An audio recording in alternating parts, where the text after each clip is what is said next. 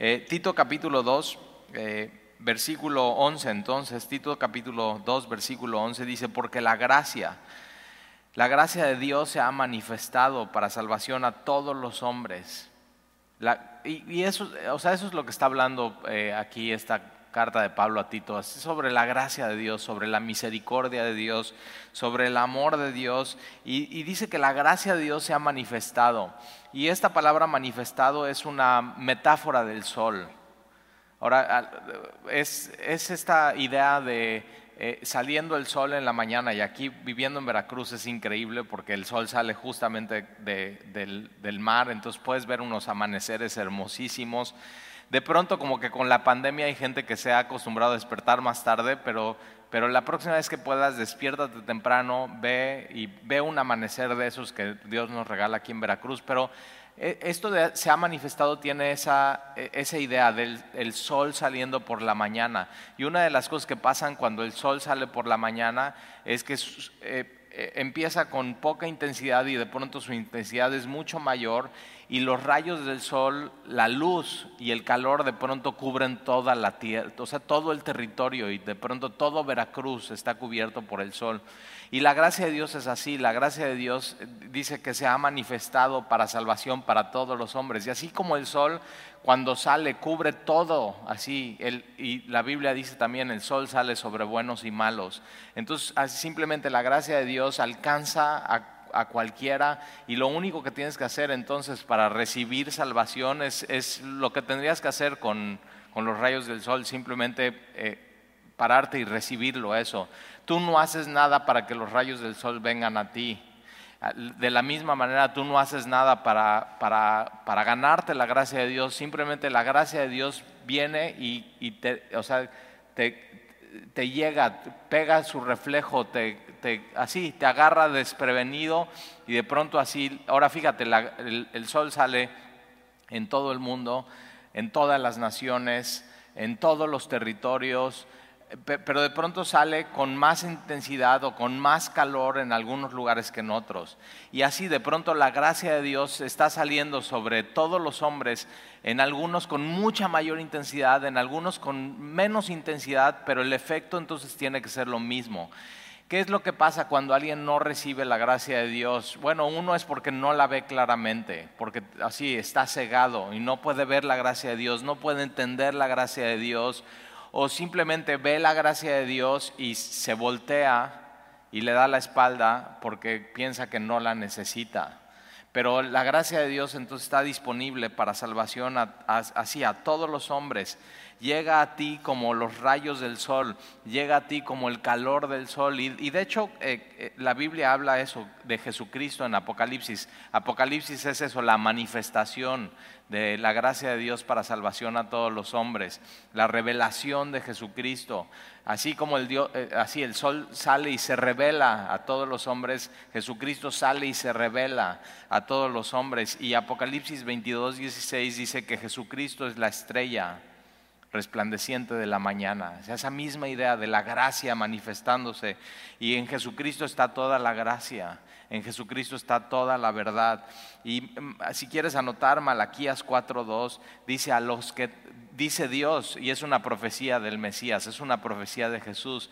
Y Malaquías 4.2 dice, a los que temen mi nombre, nacerá el sol de justicia, y sus alas, su resplandor, sus rayos traerán salvación.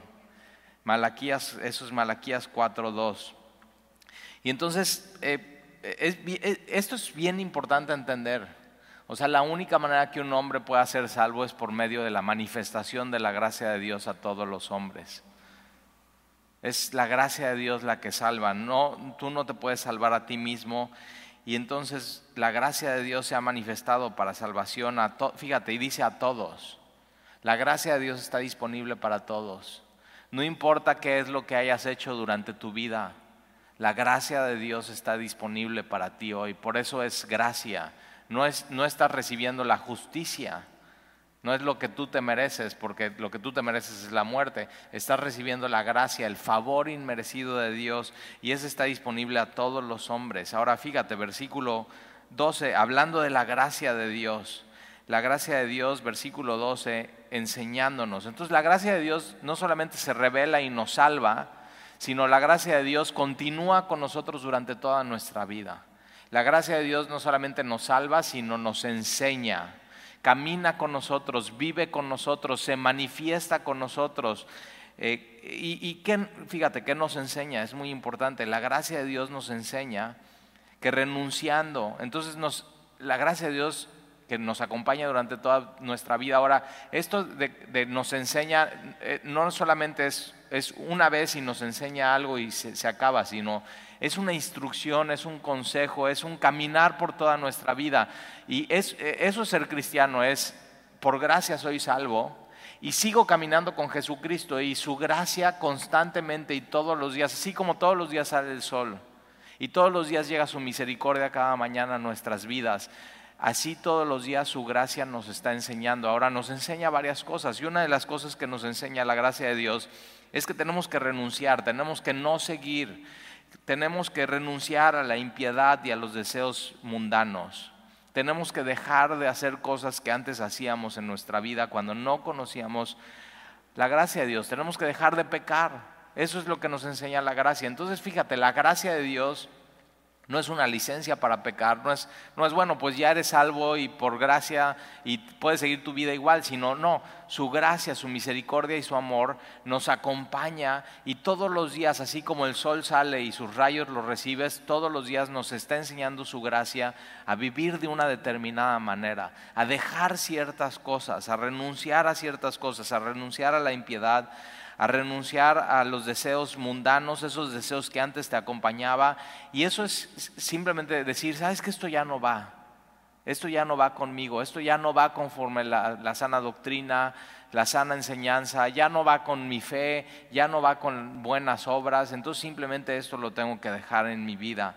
Y no solamente nos enseña eso, sino nos enseña no solamente a dejar cosas, sino nos enseña, mira, ahí dice, vivamos, nos enseña a vivir. La gracia de Dios nos enseña a dejar cosas, pero la gracia de Dios nos enseña a vivir, a vivir de una determinada manera. Y eso es ser cristiano. Ser cristiano es estar vivo, ser cristiano es haber nacido de nuevo, ser cristiano es saber vivir bien tu vida. Ahora fíjate cómo tenemos que vivir, vivir en este siglo. Ahora ya no somos de este mundo, pero vivimos en este mundo y tenemos que vivir sabiamente y de una determinada manera y tenemos que vivir en este siglo sobria. Esta palabra sobrio es, es con dominio propio, con control de ti mismo. Entonces sobrio es para contigo. Tienes que vivir de una manera para contigo, de manera sobria, dominio propio, justa. Ser justo, esto es para con los demás. Ser recto, tomar las decisiones correctas, ser imparcial ante las personas. Entonces tenemos que vivir de una manera justa, sobria para contigo y piadosamente. Esto tiene que ver con Dios. Entonces la gracia de Dios nos enseña a vivir para conmigo mismo, dominio propio, control. Número dos, nos, enseña a vivir la gracia de Dios, a ser justos para con los demás. Y número tres, nos enseña a vivir piadosamente para con Dios. Tener un concepto claro de cómo estoy bien con Dios, cómo me tengo que relacionar con Él, cómo debo de de hablar con Él, cómo, cómo, debo de reverenciarlo a Él, cómo debo de temer a Él, que es el principio de la sabiduría. Entonces, la gracia de Dios nos enseña que esto, esto tienes que dejarlo en tu vida, pero tienes que vivir de esta manera y no solamente es dejar, sino es vestirte de, de ser justo, piadoso y sobrio. Y número tres, nos enseña la gracia de Dios, a, dice, aguardando, a esperar. Tres cosas que nos enseñan la gracia de Dios. Número uno, unas cosas que tienes que dejar. Número dos, así tienes que vivir. Y número tres, tienes que vivir esperando. Ahora, ¿qué es lo que estamos esperando? Dice Stalí, yo estoy esperando mi vacuna. Ahí está muy chistoso porque me mandaron un mensaje, ¿no? De que aquí calcula cuántos eh, tiempo te falta para la vacuna. Entonces llena ciertos datos, ¿no? Si si este, eres doctor o no eres doctor, si trabajas en un hospital o no, si trabajas en el gobierno o no, eh, de, dónde eres, ¿no? de, qué estado eres, eh, eh, tu edad, y de acuerdo a eso te dicen en cuánto tiempo puedes tener la vacuna. Así, ya unos amigos así le salió 13 años. y yo digo, no, pues ya en 13 años, pues ya quién sabe qué va a pasar en 13 años. 13 años. Pero eso, que la gracia de Dios nos enseña a esperar tenemos una esperanza. Y mira a lo que nos enseña a esperar, versículo 13. Dice, aguardando la esperanza bienaventurada y la manifestación gloriosa de nuestro gran Dios y Salvador. Esto es lo que tú y yo tenemos que estar esperando. Tenemos que estar esperando a Jesús. O sea, vivir con esta expectativa todos los días, así esta expectativa latente, activa de Jesús viene pronto ya, o sea, mis ojos le van a ver. Eh, eh, ¿Qué pasaría si eh, supieras que mañana a las 3 de la tarde viene Jesús? O sea, ya viene Jesús por su iglesia y ya nos va a llevar y es el rapto de la iglesia. Bueno, hay gente que dice, no, no, no, no, no, no, no, todavía no, todavía no, no, no. Bueno, no tienes un buen concepto de la gracia de Dios y el favor de Dios y piensas entonces que es que es por algo que tú puedes hacer o por algo que puedas apartar, no has entendido que Él te purifica, no tienes una buena relación con Él, porque si realmente entendieras la gracia de Dios, dirías, ven, ven Señor, ya estoy, órale, ya, así, ya me salvaste, ya me amaste, tu gracia me ha traído hasta este punto en mi vida y estoy listo. Si tú no puedes decir eso, necesitas salvación en tu vida. Porque la, gracia que salva es la gracia que nos enseña a, esperarlo y, saber que su venida no es una maldición, es una bendición. Fíjate, es, eh, la, esperanza bienaventurada y la, es gloriosa, manifestación gloriosa de nuestro gran Dios. Ahora fíjate, eh, es la única vez en el Nuevo Testamento que dice gran Dios. Y tenemos eso, la palabra gran en griego es mega, de, nuestro mega Dios, de nuestro Dios grande, de nuestro Dios todopoderoso y de nuestro Salvador Jesucristo. Ahora, el que viene, claramente las, las, escrituras enseñan que es Jesucristo y dice que el que viene es nuestro gran Dios y entonces Jesucristo es nuestro gran Dios. Muy importante entender estas cosas. Ya una y otra vez en Tito hemos estado viendo eso la manifestación de nuestro Dios que es nuestro Salvador, que el Salvador se llama Jesucristo. Y entonces la gracia de Dios nos está enseñando a tres cosas, dejar ciertas cosas, vivir de una manera y esperar que Él venga por nosotros, la, la, esperanza de verlo cara a cara. Entonces te decía, ¿qué pasa si Jesús sabes que va a venir mañana a las 3 de la tarde? Y ya son las 2.45. ¿Cómo vivirías? ¿Qué cambiarías? ¿Cómo te prepararías? ¿Cómo te vestirías? ¿Cómo hablarías? ¿Cómo te comportarías? Entonces lo, que la gracia de Dios nos enseña es vive así. Vive como si Él viene a las 3 de la tarde y ya son las 2.45. Vive así tu vida. Eso es lo que nos enseña la gracia de Dios en cuanto a la, venida y la manifestación. Fíjate otra vez esta manifestación estos rayos de luz, este resplandor, cuando Jesús venga por su iglesia y, sea el rapto de la iglesia, y vayamos con Él y nos reciba en el aire. En el rapto de la iglesia Él no va a tocar la tierra, simplemente así, nos va a recibir en el aire. Y dice la Biblia es que para que estemos con Él para siempre, ya nunca nos vamos a separar de Él. Y yo digo, yo quiero eso, yo quiero eso ya, o sea, ven Señor pronto. Posiblemente gente piensa que la venida de Jesucristo por su iglesia no es bienaventurada porque piensa que este mundo es, aquí está la felicidad y la bienaventuranza y no. Si has, conocido a Dios, si has conocido la gracia de Dios, sabes que la bienaventuranza realmente es estar, con Él por una eternidad. Y entonces, eh, fíjate, todo lo que nos enseña la gracia de Dios. Versículo 3, eh, entonces aguardando la esperanza bienaventurada y la manifestación gloriosa de nuestro gran Dios y Salvador Jesucristo, que se dio a sí mismo. Jesucristo se dio a sí mismo. Por, por eso la gracia de Dios puede venir a nosotros, porque Él se dio a sí mismo. El, el regalo de Dios para nosotros es Dios mismo. Y Él se dio a sí mismo por nosotros. ¿Por nosotros quiénes? tremendos pecadores, injustos, infieles, malagradecidos, y Él decide así arreglar el problema y darse a sí mismo por nosotros para redimirnos. Esta palabra redimirnos es, éramos, éramos esclavos del pecado, nos tenía atados, nos tenía ciegos, nos tenía oprimidos y Él paga el rescate para qué? Para liberarnos y ahora ser suyos. Para, él, pagó el precio en la cruz del Calvario para redimirnos de toda inequidad y purificar para sí mismo. Fíjate, para, esta palabra para sí, un pueblo propio, para sí mismo, para él. Ahora, es, esta palabra propio tiene que ver como cuando un rey iba a la batalla y conquistaba y salía victorioso y tomaba los despojos y esos despojos algunos, los más preciados, decía, estos, estos son para mí. Este es, o sea, es mi trofeo de la victoria. Y, y fíjate cómo Dios nos ve a nosotros. Jesucristo cuando va a la cruz, Él es el rey. Y Él en la cruz pelea la batalla y sale victorioso. Derrota a Satanás, a la muerte y el pecado. Nos redime nos compra, paga el precio y toma así, lo, así a su pueblo para sí mismo. Esos somos para Él. Él nos escogió y nos hizo suyos. Fíjate, ese es el Evangelio. Para ser, para, sí, para Él, un pueblo propio, celoso de buenas obras.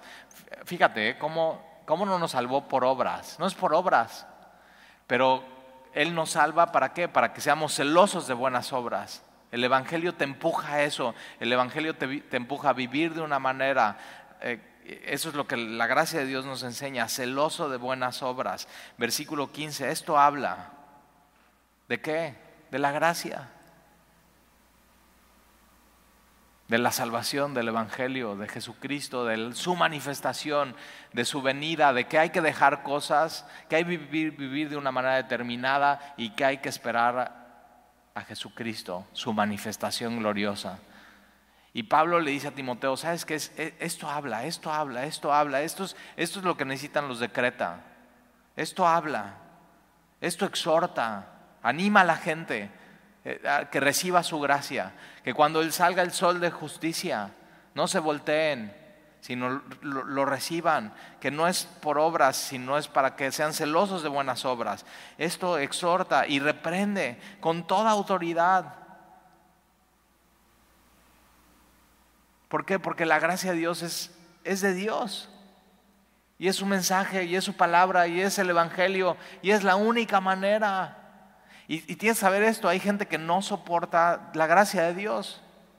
Hay gente que no entiende la gracia de Dios, hay gente que no, que preferiría relacionarse con Dios en base a su justicia. Es que yo no puedo creer como alguien que ha asesinado, ha violado, de pronto puede recibir la gracia de Dios y ser salvo y, no le entra en la cabeza y tiene, está peleado con el concepto de la gracia de Dios. Y es que tal y si predicamos la gracia de Dios, si enseñamos la gracia de Dios, cada quien va a hacer lo que quiera y no, porque la gracia de Dios enseña estas tres cosas. Tienes que dejar esto, ya no puedes vivir igual, tienes que vivir de una determinada manera y tienes que estar esperando a Jesús y esperar a Jesús te purifica.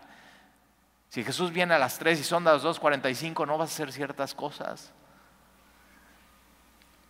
Y entonces esto habla, esto exhorta, reprende con toda autoridad. ¿Por qué? Porque este mensaje viene de Dios. Cualquier otro evangelio no es el evangelio verdadero. Un evangelio en base al legalismo, en base a obras, o un, evangelio que la gracia es barata y no te enseña a dejar cosas y a vivir de, determinada manera, no es, no, es, no es de Dios eso. Pero reprende con toda autoridad y nadie te menosprecie, nadie te vea para abajo por este mensaje. Entonces Pablo le está diciendo a Timoteo, ¿sabes qué Timoteo? Habla de la gracia sin miedo. Habla de la gracia porque es mi gracia. Habla de la gracia porque es la única manera.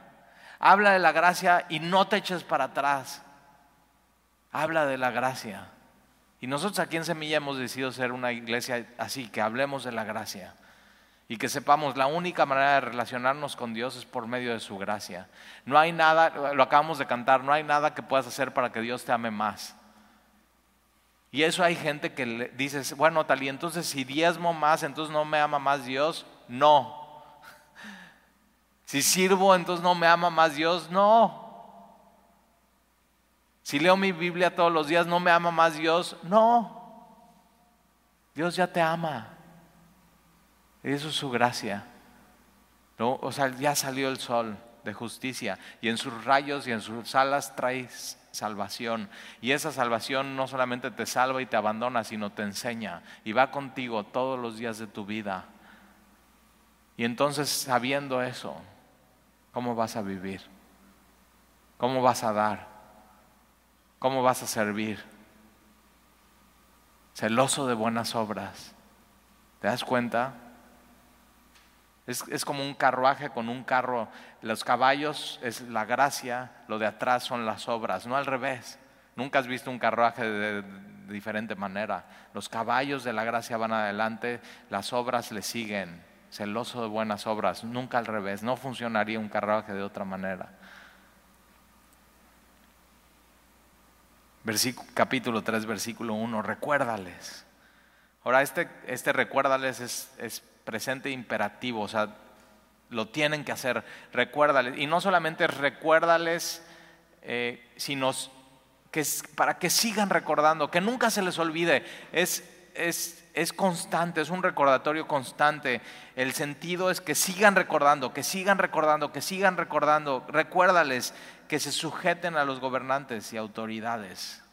La gracia de Dios te enseña eso. La gracia de Dios no es, bueno, ya voy a vivir como yo quiera, Dios me ama y, no, y Él es mi Dios y no me tengo que sujetar a nadie más. No, no, no. La gracia de Dios, y estos cuates, o sea, ellos mismos, su propio profeta decía que los cretenses eran malas bestias, o sea, que eran unos animales.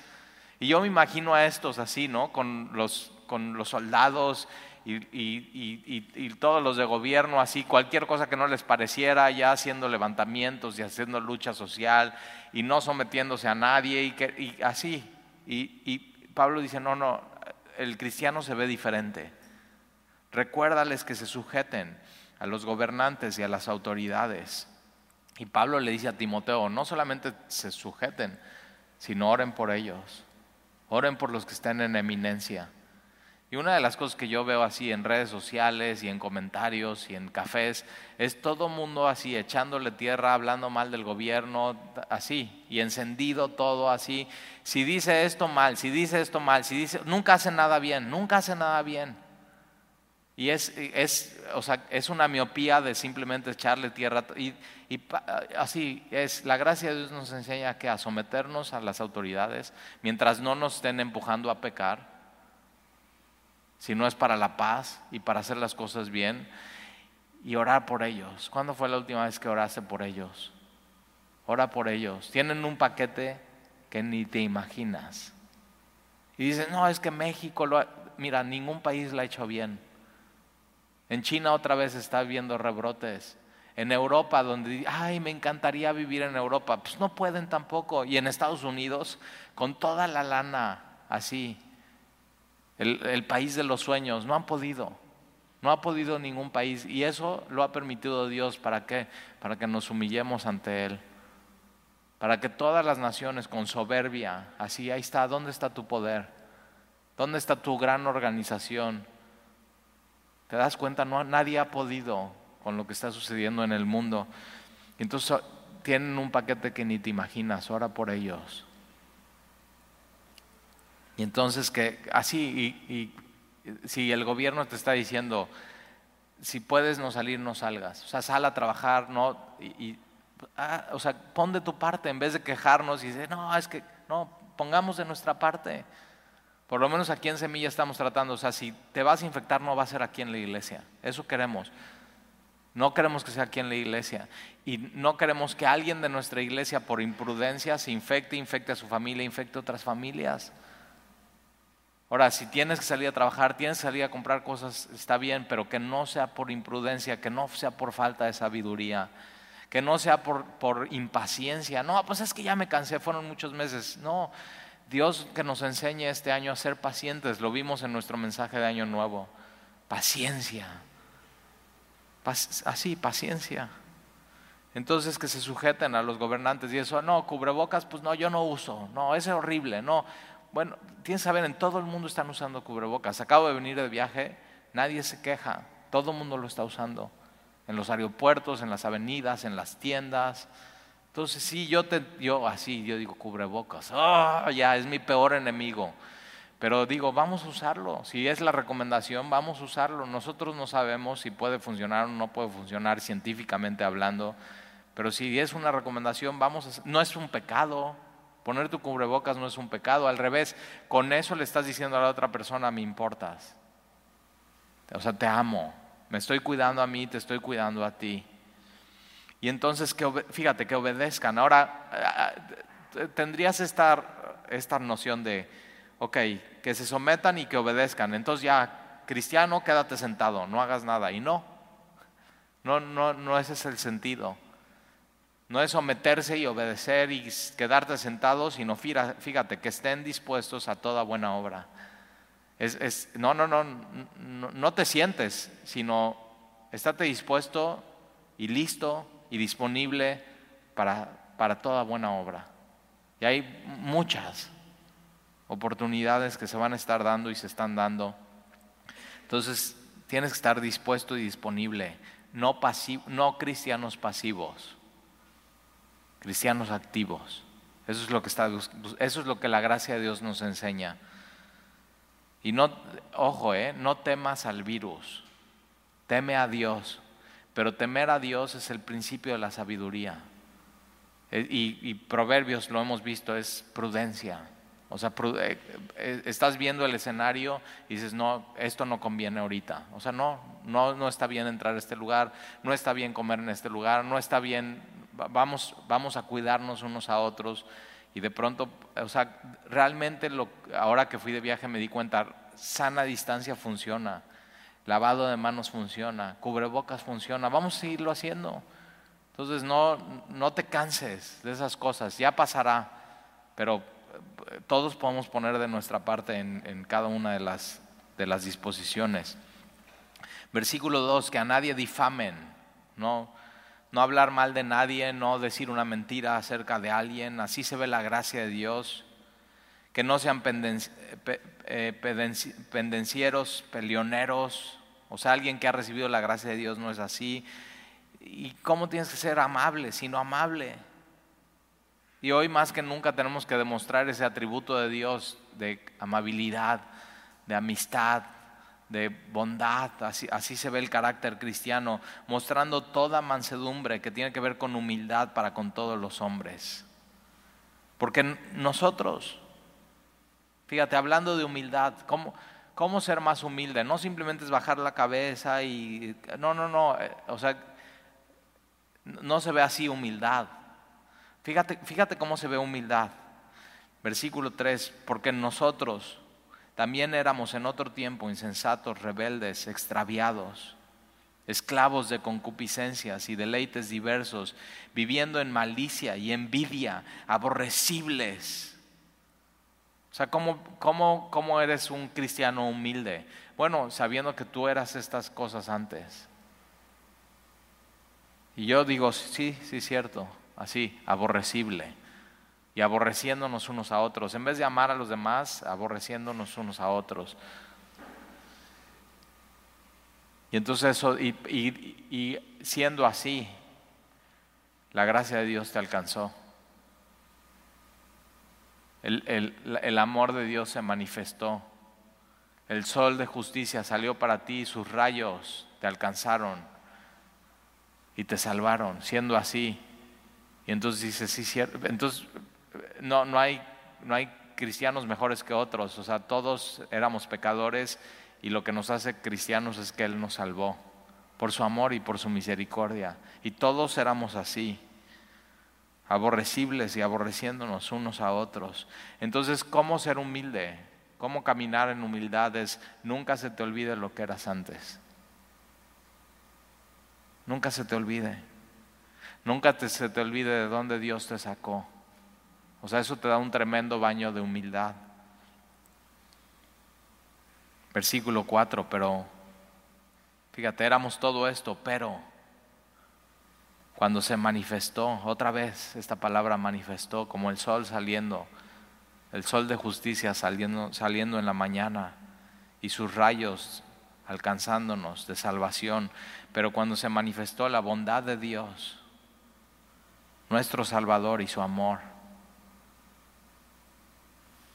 para con los hombres, así es su amor. Su amor se manifestó en tu vida.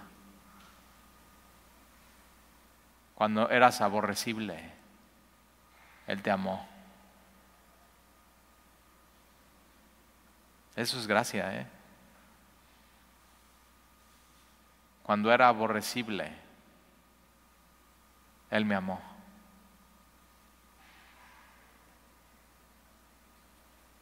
Y su amor para con los hombres nos salvó. Él a mí. Yo no tuve nada que ver con esto. Él me salvó a mí. No por obras, no por obras de justicia que nosotros hubiéramos hecho. No, no, no, no, no por obras. Él me salvó a mí cuando era aborrecible, porque me amó, me salvó.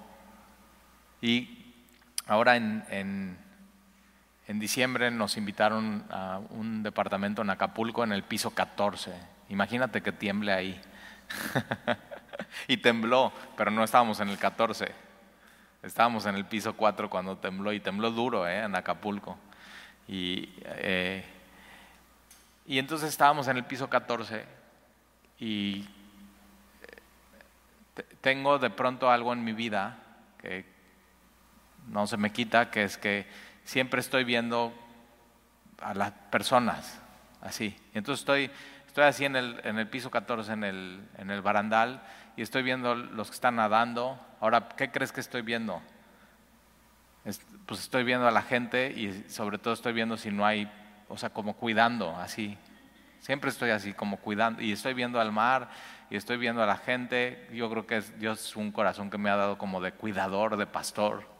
Entonces estoy así. Y por ejemplo, cuando un niño se ahoga, me ha pasado, este, todos están así hablando y yo nada más estoy con un ojo en la conversación, pero con otro en la alberca. Y entonces cuando alguien se ahoga o se cae de la alberca, yo soy el que salto. Así, Dios me ha dado ese corazón. Entonces estoy en el piso 14, todos están ahí en eh, la familia. Y, estoy viendo la alberca y estoy viendo la playa y estoy viendo el mar y de pronto veo a dos muchachos que están nadando en el mar, pero ya lejitos, así. Y es el revolcadero. O sea, las olas en serio son fuertes ahí. Y de pronto veo cómo se están alejando poco a poco, poco a poco, poco a poco, la corriente les está llevando. Y nada más así, mis ojos están sobre estos dos muchachos. Y de pronto escucho que ya uno de ellos grita, auxilio. Yo estoy en el piso 14 y escucho así su voz como, y nadie escucha. Así todos estos así. Y yo así, ¿qué hago? Así, digo, ¿me aviento, no? ¿El piso 14 o qué? No sé, ¿qué hago? No, yo no podía hacer nada. Pero estoy viendo y estoy escuchando eso, oigo clarito, auxilio. Y volteo y digo, hey, hey, se está ahogando una, se están ahogando unos muchachos. Entonces ya viene, ¿no? Sandy todos y todos así asomados desde el piso 14. Nadie más en los departamentos están viendo eso más que yo y por, los demás porque les llamé, auxilio. Y otra vez, auxilio. Fíjate, él, este muchacho no se pudo salvar a sí mismo. Lo único que pudo hacer es gritar auxilio.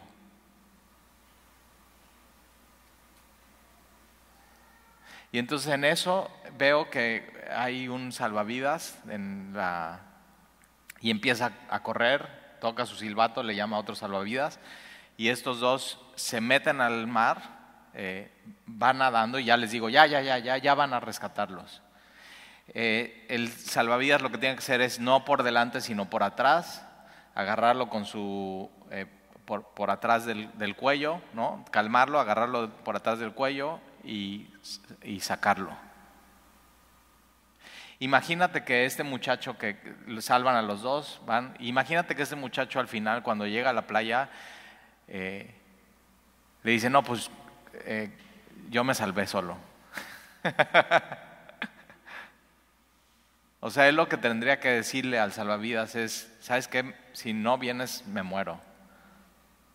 Si no vienes, me ahogo. Ya no podía más y pedía auxilio. Cuando, te, cuando alguien se da cuenta de su situación real sin Dios, lo único que puede hacer es pedir auxilio. Se da cuenta que ya, o sea, que no se puede salvar a sí misma, que ya no hay nada que hacer, que su destino es muerte. Ya no hay nada que hacer. Este muchacho antes de gritar auxilio trató de salvarse por obras, patalear, nadar, contracorriente, no, y simplemente se dio cuenta, no puedo. Y la gracia de Dios resplandece en tu vida cuando dices auxilio, Señor. No puedo, necesito de ti. Y entonces ahí es donde se conecta la gracia de Dios con tu fe y es esa fe que salva. Y me salvó. Y entonces, fíjate, después de algo así, ¿cómo vives? No, pues ya eres precavido, ya no te metes tan hondo en el mar. Siempre que llegas a la playa ya estás viendo si hay o no un salvavidas.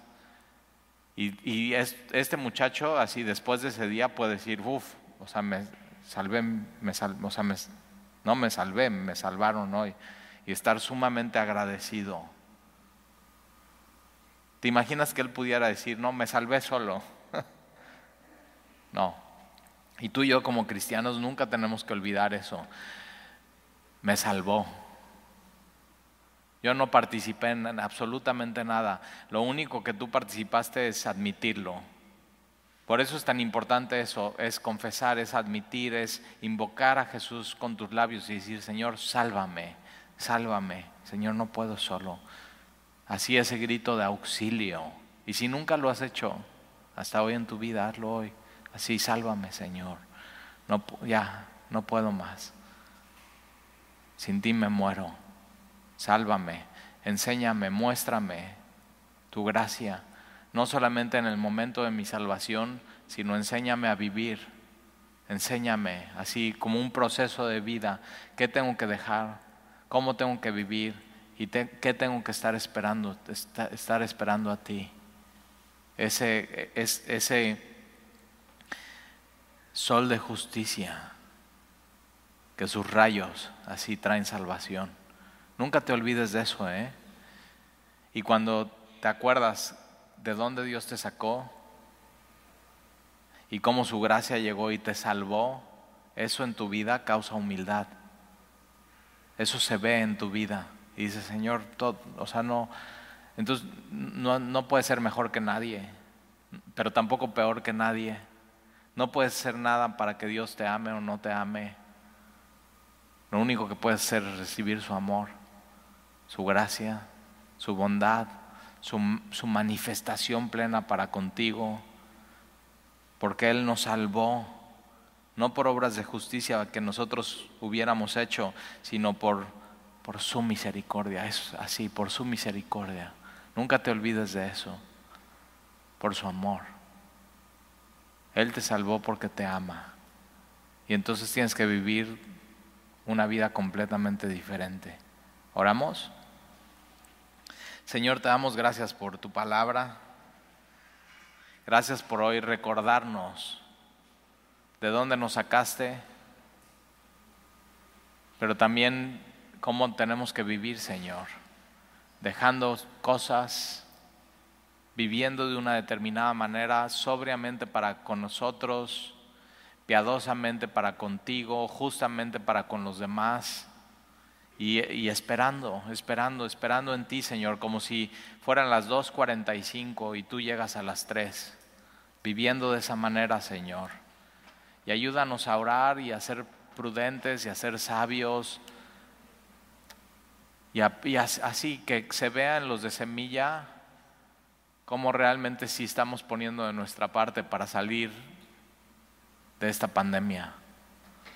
Danos paciencia, Señor. Danos dominio propio. Ayúdanos a ser sobrios. Ayúdanos a vivir sin temor. Celosos de buenas obras. Y te lo pedimos, Señor. Ponemos nuestra vida delante de ti y te amamos. Te damos gracias, Señor. Gracias por salvarnos. Gracias por una salvación tan grande. Y el día de hoy, si tú hasta hoy no has dicho, Señor, sálvame. Hoy, hoy es el día. Hoy, hoy le tienes que decir, Señor, sálvame. Y la gracia de Dios resplandecer en ti. Y sus rayos, así como los rayos del sol, sus rayos de justicia, te abracen y Dios te haga suyo. Él, él ya pagó el precio por ti. Lo único que tú tienes que hacer es recibirle.